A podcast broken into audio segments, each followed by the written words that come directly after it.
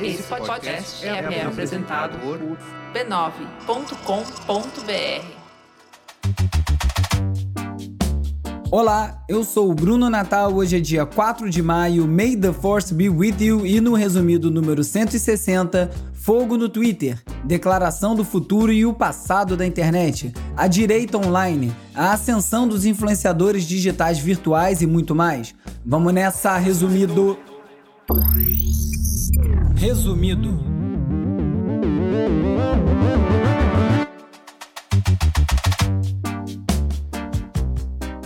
Olá, resumista! Esse é o Resumido, um podcast sobre cultura digital e o impacto da tecnologia em todos os aspectos das nossas vidas.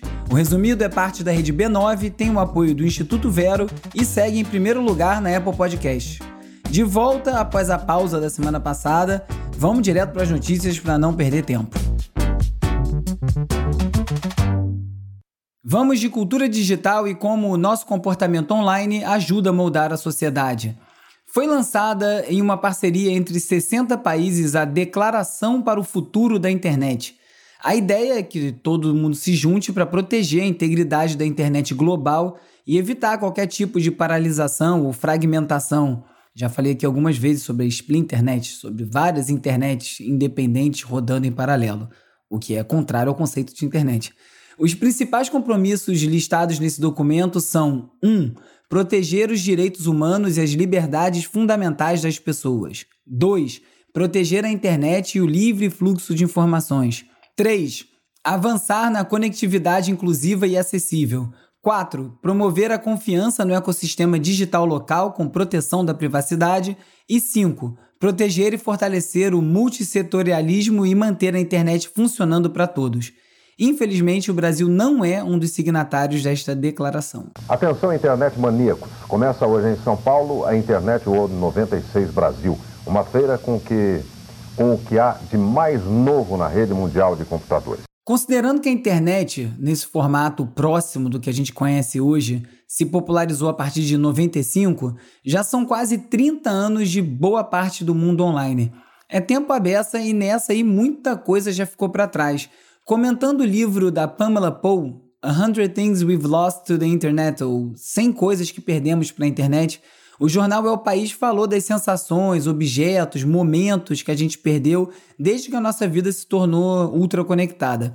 A autora disse que o livro não foi feito para lamentar, já que algumas dessas mudanças foram boas para a gente, mas sim para fazer as pessoas refletirem, se perguntarem como a gente chegou até aqui.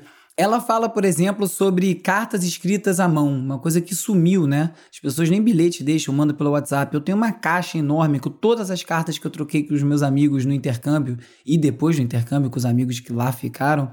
E ela também falou como na internet nada nunca é definitivo, sempre pode ser editado, ao mesmo tempo que o passado sempre nos acompanha, nada nunca acaba. E também falando sobre o passado, a The Atlantic faz uma reflexão sobre a estupidez vista nos últimos 10 anos nos Estados Unidos. A partir do início das redes sociais, na, da ascensão das redes sociais e das mudanças comportamentais que foram geradas pelos botões de curtir, compartilhar, pelo conceito de viralidade de posts, até o Internet Famous, o famoso bombom online, as nossas interações online evoluíram a ponto de ameaçar até mesmo as democracias, principalmente através da desinformação, como a gente bem sabe. Segundo o autor do artigo, a polarização política só tende a aumentar e por isso é necessário que as instituições se adaptem para continuar funcionando nesse ambiente violento de guerras narrativas. Um dos caminhos propostos seria os legisladores diminuírem a influência de uma minoria extremista, furiosa, violenta e começar a ouvir mais o cidadão médio. Ou seja, ter menos medo do Twitter, né? Falar muito de Twitter hoje, aliás.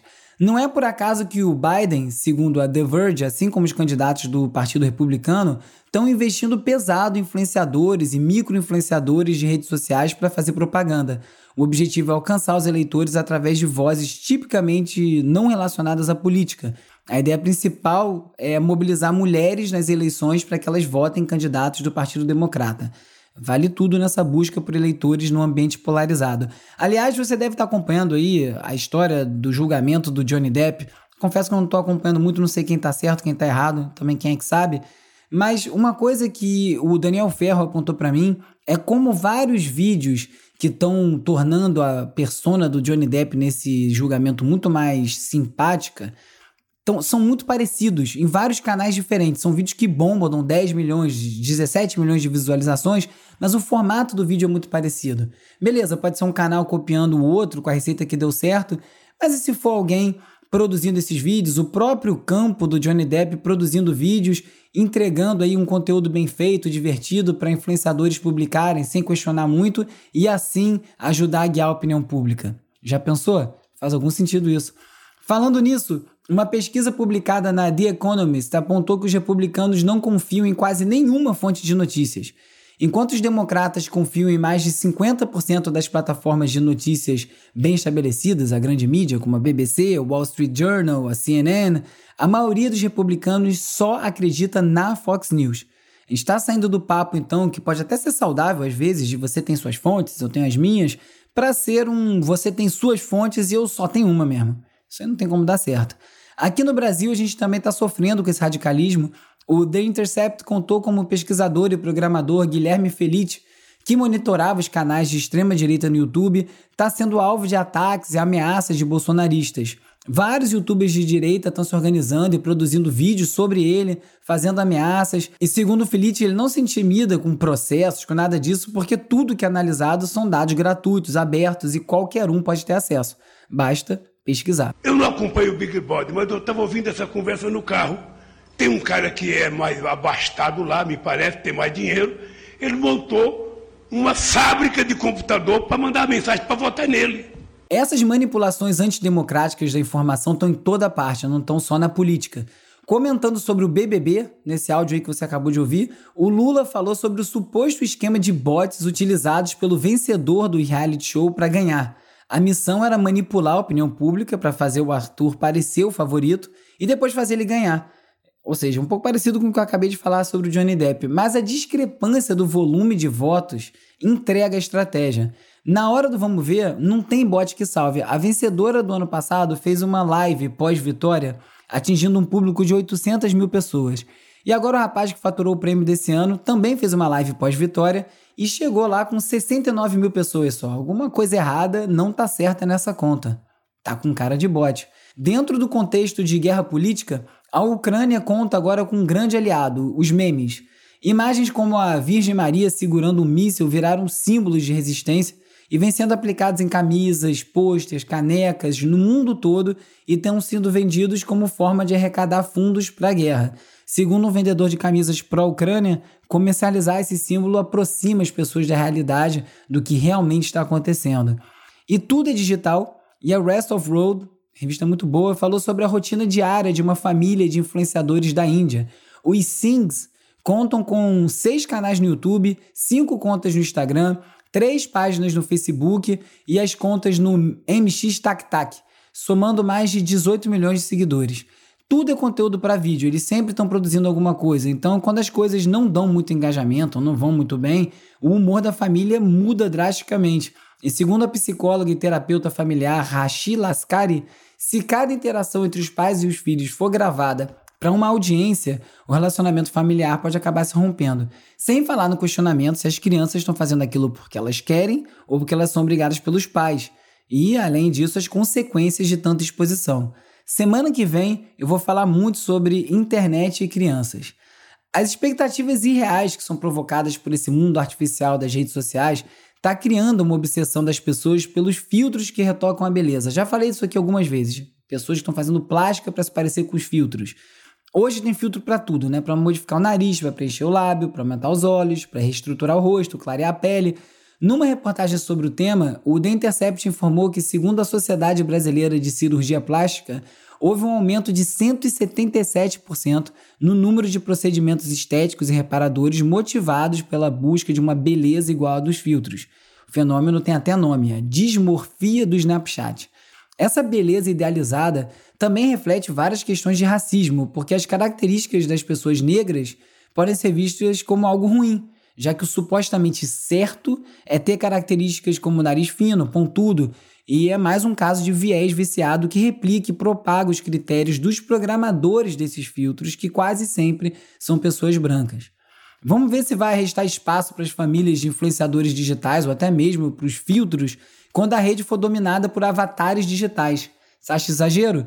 Eu já falei aqui de exemplos como a influenciadora digital Little Miquela, mas o exemplo que ilustra esse ponto hoje veio aqui do Brasil mesmo. A Lu, personagem digital da rede Magalu, se tornou a influenciadora virtual mais seguida do mundo, com 31 milhões de seguidores, barrando a Barbie, que ficou em segundo lugar com 10 milhões, três vezes menos. A plataforma virtualhumans.org, especializada nesse segmento, aponta que a Lu é a personalidade com maior receita potencial no Instagram, 16 milhões de dólares. De acordo com esse site, influenciadores virtuais geram até três vezes mais engajamento dos fãs do que os seus pares humanos. E além disso, é muito mais fácil você controlar um personagem virtual, com uma equipe focada em construir cada passo certo do personagem, diferente de influenciadores reais que correm todos os riscos de serem humanos.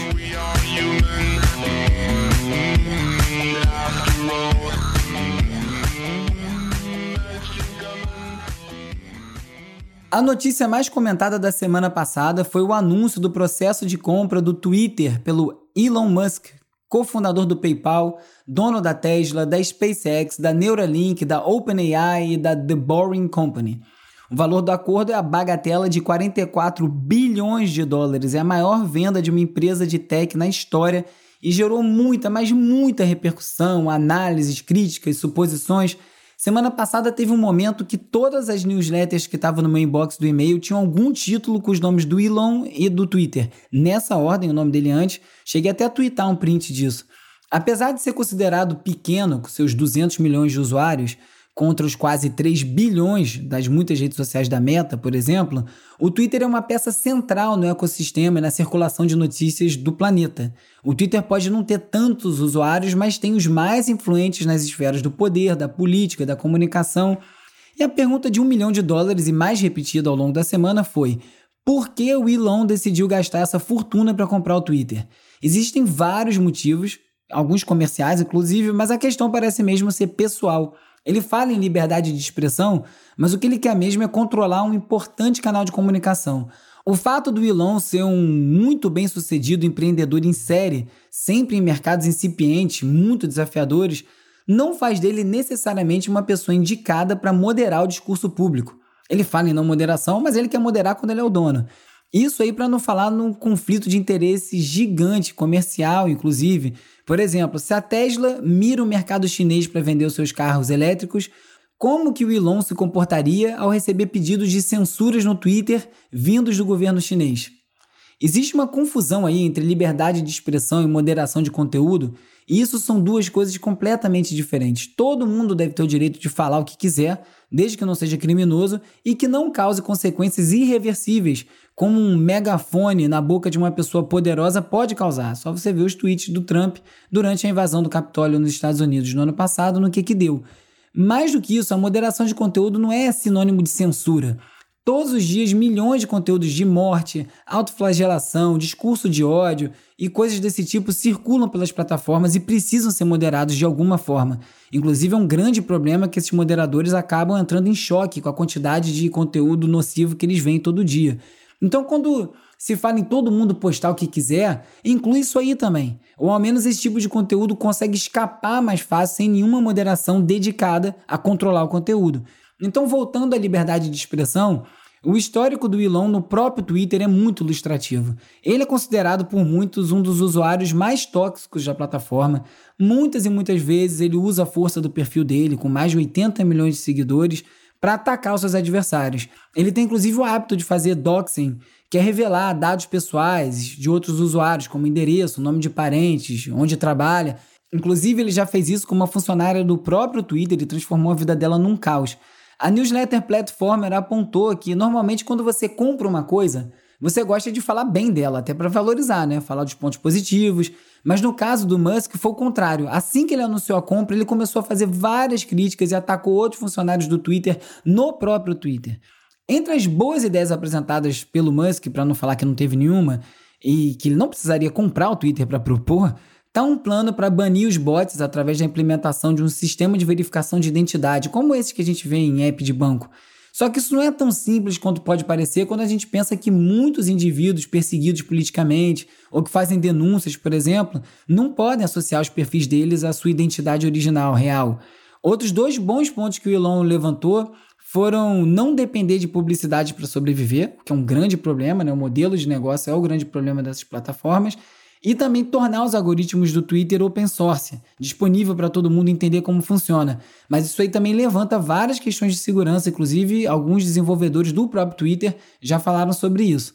Entre as muitas especulações, se falou até na volta do Jack Dorsey, o criador do Twitter, para a empresa para trabalhar com um amigo dele. Ele e o Elon Musk são muito amigos.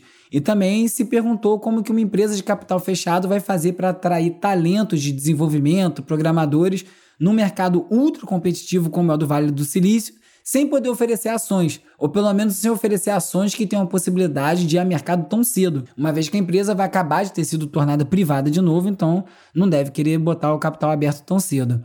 O que eu notei foi que se falou muito pouco, ou quase nada, sobre o Mastodon, que é a alternativa descentralizada ao Twitter, que é uma grande ideia conceitualmente, mas eu ainda acho muito complicado para o usuário médio adotar. Ainda assim, eu pensei que eles iam ser mais citados, mais vezes, como uma alternativa para quem pensa em abandonar uma plataforma quando ela for comandada pelo Elon Musk. No Twitter, o Instituto Vero falou sobre isso e lembrou que o Twitter já foi conhecido como um local infestado de troll, de hater e que perseguiam e assediavam usuários, principalmente mulheres. E que quando Jack Dorsey voltou a ser CEO, na segunda vez, né, quando ele voltou, teve um aumento no combate do discurso de ódio, no banimento de várias figuras polêmicas, incluindo Trump, Veículos como a The Verge e o brasileiro Núcleo organizaram também umas linhas do tempo com as notícias mais relevantes sobre a compra do Twitter, porque foi muita coisa.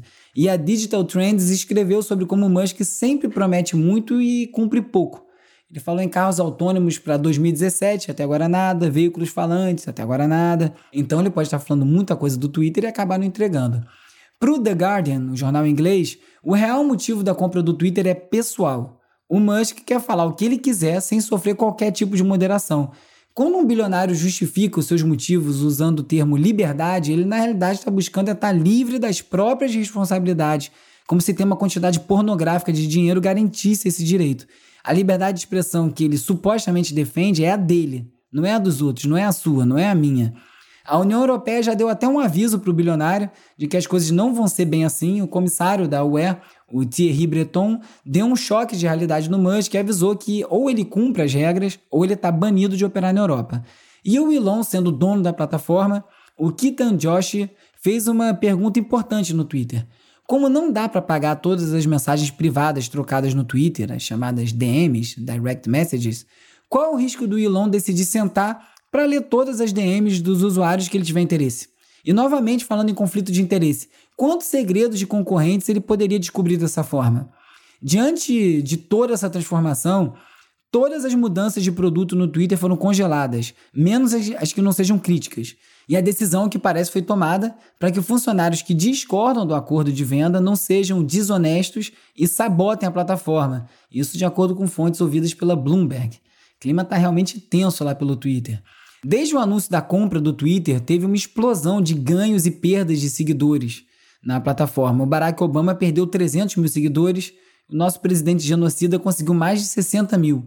Segundo uma pesquisa feita pelo Christopher Bowser, cerca de 58% dos novos usuários do Asno foram criados nos dois dias anteriores. É um movimento que levanta muita suspeita sobre serem perfis falsos e bots. O fundador do WordPress, e atual dono do Tumblr, o Matt Mullenweg, comentou que o Tumblr registrou um aumento de 19% de novos usuários desde esse anúncio da compra do Twitter. E no meio disso tudo, para deixar tudo ainda mais doido, o Orkut anunciou que vai voltar com outra rede social. Se você não sabe, o nome do Orkut vem do nome do engenheiro do Google que criou a plataforma, o Orkut Buikolkten. Caraca, é difícil essa. E foi ele que afirmou que está construindo algo novo, dando a entender que pode ser a reativação do Orkut. Quem tá com saudade de deixar um scrap? O Boletim do Fim do Mundo do meu xará Bruno Torturra fez uma análise muito boa sobre a troca da autonomia de expressão por uma ideia torta de liberdade, nessa questão da venda do Twitter. E para ele, a maior tragédia dessa compra é o que o cara que acumulou mais grana do que deveria ser permitido, inclusive, eu concordo com ele nisso, usou esse poder para comprar uma empresa e, através dela, criar um sistema para tentar se eximir de qualquer tipo de responsabilidade. E além disso, a maior prova cabal de que tem uma coordenação entre a direita americana e a brasileira, muito maior do que a gente pode supor, foi essa aí, a entrada em massa de bots e contas na plataforma logo depois da compra. O podcast Behind the Bastards, por trás dos idiotas, também dedicou um episódio ao Elon Musk, explicando como ele se tornou o homem mais rico do mundo através de uma mina de esmeraldas da família dele na Zâmbia e tem também depoimentos da ex-companheira do Elon declarando que ele sempre se comporta como um macho alfa e não aceita não como resposta. Bom perfil para dono de uma das principais plataformas de comunicação do mundo? Só o tempo dirá, mas eu acho que eu já sei a resposta. E agora é hora de falar sobre como as Big Tech moldam o nosso comportamento. Com o afrouxamento das medidas da pandemia e a volta das aulas presenciais, um fenômeno surgiu entre as crianças do mundo todo: o aumento de fobias e inseguranças com as interações em pessoa, ao vivo. Para os mais novos, o contato direto se tornou até uma novidade, pensa só nisso. Por isso, algumas crianças estão desenvolvendo crise de ansiedade, depressão em níveis bem altos. Para os educadores, é necessário trabalhar mais as habilidades socioemocionais dos alunos e para os pais o conselho é conversar com os filhos e procurar um psicólogo, um psiquiatra se sentir essa necessidade. Na semana passada, circularam vídeos sobre falsos entregadores que usam mochilas e contas em aplicativos de entrega para cometer crimes. Você deve ter ouvido falar sobre o assassinato brutal de um jovem num desses roubos na frente da namorada executado. E agora as associações de entregadores estão pedindo que a profissão seja melhor regulamentada para evitar esses desvios de uso do equipamento, inclusive. O Poder Público de São Paulo quer fazer um debate com os aplicativos para desenvolver estratégias em conjunto para prender esses bandidos. Tanto o Rap quanto o iFood afirmaram que vão colaborar com as autoridades e que estão se dedicando para encontrar esses casos de fraudes para prevenir os possíveis golpes e crimes. A Associação de Bares e Restaurantes de São Paulo pediu que os aplicativos providenciem algum tipo de identificação para as mochilas térmicas, para evitar esse tipo de uso indevido. Essa ideia é boa. Ainda no tema de segurança pública, com a chegada das eleições, o debate sobre as câmeras corporais usadas pelos policiais militares em São Paulo deve aumentar. Enquanto alguns entusiastas defendem que esse programa seja nacionalizado, outros são contra. Segundo a Folha de São Paulo, por trás das críticas ao programa tem uma constatação de que o controle rígido da atividade dos policiais é incompatível com o uso político das tropas. Por exemplo, com as câmeras filmando o tempo todo que eles fazem, os policiais não conseguem esconder os esquemas de favores, desvios, interferências e outros usos políticos da polícia de maneira tão fácil. Então é interessante para muita gente que ninguém sabe o que os policiais estão fazendo.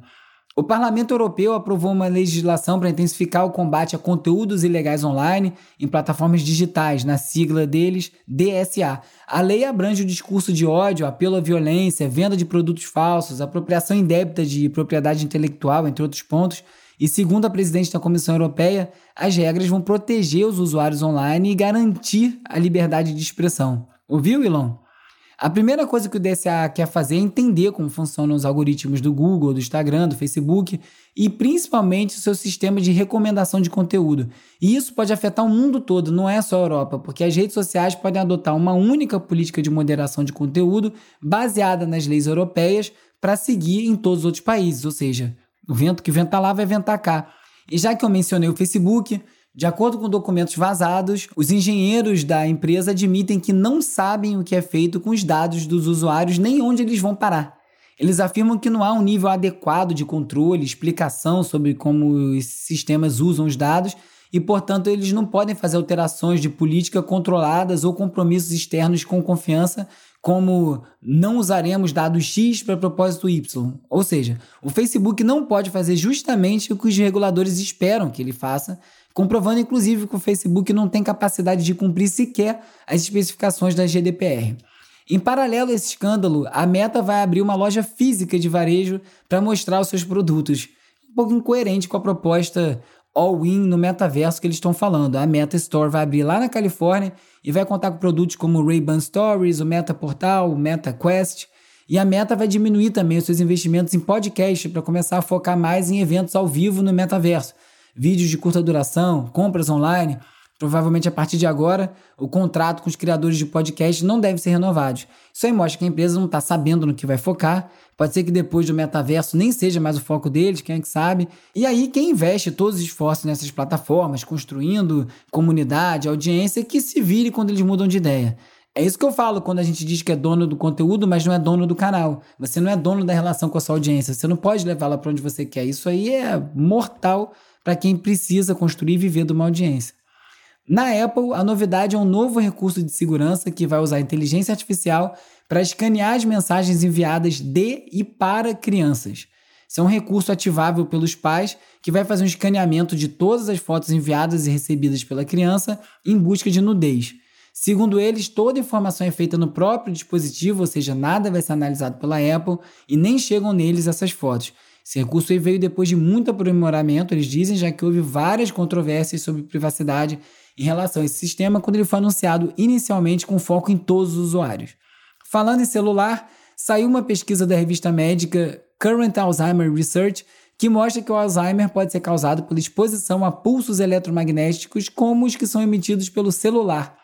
Segundo os pesquisadores, os campos eletromagnéticos podem agravar ou desencadear o acúmulo de cálcio no cérebro, que é a hipótese mais comumente aceita como origem do Alzheimer. Eles afirmam que novos estudos precisam ser feitos, mas alguém ainda leva o celular até o ouvido?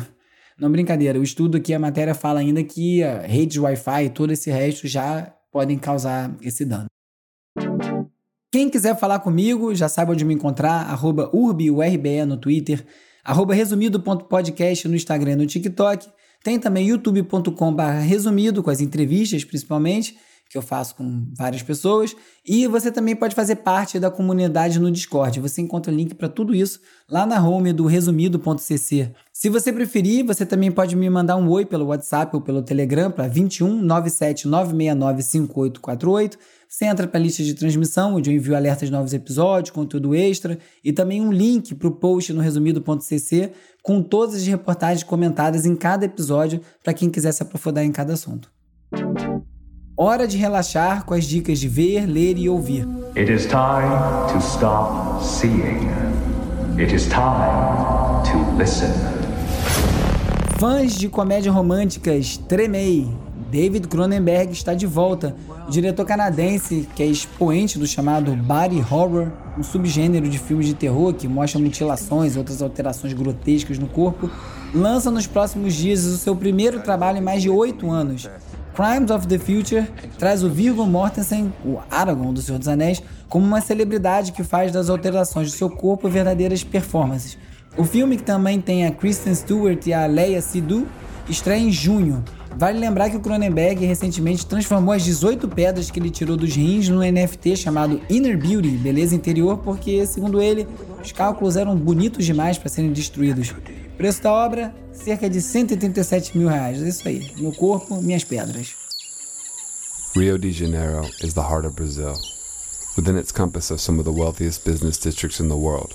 Elite country clubs, shopping centers and stadiums. Esses dias eu encontrei o documentário Favela on Blast, do Diplo, sobre funk, filmado aqui no Brasil em 2006, junto com o Leandro HBL, no YouTube, tá na íntegra lá no canal dele. Eu acho o filme muito bonito em termos de fotografia, eu senti muita falta de conteúdo contando mais sobre o funk, Acho que esse filme também não está em nenhuma das plataformas principais, é uma pena. Toda hora eu vejo que tem muito conteúdo que não está chegando nessas plataformas e fica meio que inacessível para o público, né? O meu filme Dub Echoes é um desses. Acho que vou botar ele no Vimeo. Tem um esquema lá que paga ingresso para ver.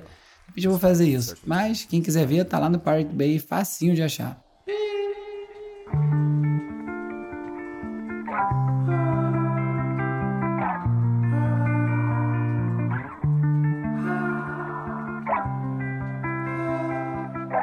E mais uma banda paralela do Tom York, dessa vez com vários outros integrantes do Radiohead, a The Smile. Tem a onda bem parecida com o Radiohead, como aliás é quase todo o projeto paralelo do Tom York. Isso é ruim e é bom. É ruim porque parece com a banda que você já conhece, poderia continuar sendo a banda, e é bom porque é bom. Essa música que você está ouvindo está no disco. Curti bastante, é bem introspectivo, como sempre. Se você gosta de Radiohead, certamente você vai gostar.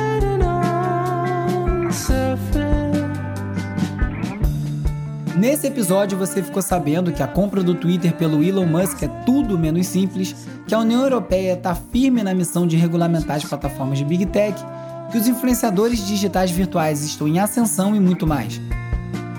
Se você gostou desse episódio, recomende o resumido para mais gente. É muito importante essa recomendação, essa dica, só assim chega mais ouvinte. E também não deixe de assinar o resumido na plataforma que você estiver ouvindo esse episódio agora. Assina, curte, deixa a resenha, dá cinco estrelinhas. Cada plataforma tem uma dinâmica, né? Se você puder fazer isso, você ajuda demais o resumido. O resumido é parte da rede B9 e tem o apoio do Instituto Vero. É escrito e produzido por mim, Bruno Natal. A edição e mixagem é feita pelo Hugo Rocha. A pesquisa do roteiro é feita pela Isabela Inês com a colaboração do Carlos Calbuque Albuquerque. As redes sociais são editadas pelo Lucas Vasconcelos e pela Beatriz Costa, com design do Felipe Araújo e animações do Peri Selmanman. A foto da capa é do Jorge Bispo e o tema original foi composto pelo Gustavo Silveira. Eu sou o Bruno Natal, obrigado pela audiência e semana que vem tem mais resumido.